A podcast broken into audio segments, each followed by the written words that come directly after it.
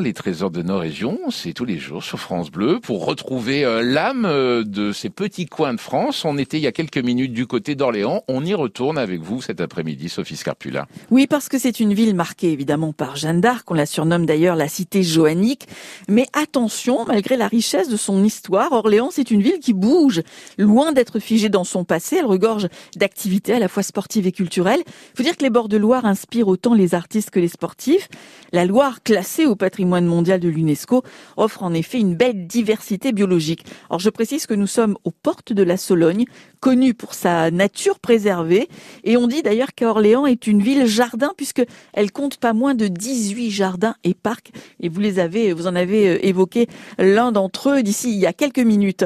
Alors autre parenthèse, la ville euh, s'est vue attribuer le label 4 fleurs au concours des villes et des villages fleuris. Ne partez pas d'Orléans, petit conseil d'amis, sans être passé par le parc floral de la Source, à la fois parc de détente et parc zoologique où se prélassent près de 350 animaux. Il offre ce parc aux familles de nombreuses occasions de balade au milieu des dahlias, des iris, des roses parfumées, des fuchsias, etc. Le tout sur plus de 3 hectares. C'est assez magique. Alors si vous souhaitez rapporter un petit souvenir d'Orléans, euh, c'est par les produits locaux hein, que vous devrez forcément passer, Mmh. à commencer par le vinaigre. Il est de toutes les vitrines des boutiques et des épiceries fines, de tous les magasins de souvenirs. Pourquoi? Bah Parce qu'il a fait la fierté de sa ville, par sa qualité, sa délicatesse, et ce depuis le Moyen Âge, puisqu'à partir de vins trop acides, trop piqués pour être consommés, un maître vinaigrier orléanais en a fait un vinaigre, donc tout à fait, euh, tout à fait délicieux et euh, devenu euh, vraiment euh, symbolique de la ville d'Orléans partout dans le monde. Il devient un véritable artiste dans son registre d'ailleurs. La tradition est lancée et Orléans reste par son savoir-faire l'une des villes spécialisées dans sa production.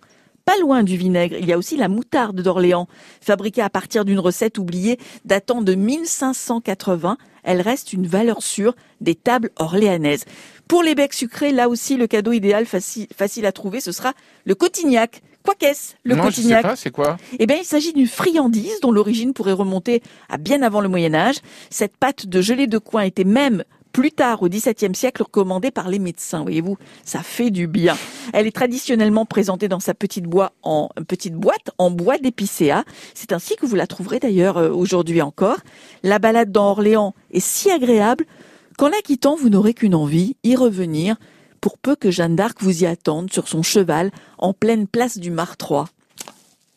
On va quitter euh, Orléans pour retrouver d'ici euh, quelques temps un autre trésor. Vous le savez, c'est comme ça qu'on fait tout au long euh, de cet été les trésors de nos régions. Et puis un peu de musique avec Benabar. Oui, et alors, qui chante cet après-midi sur France Bleu?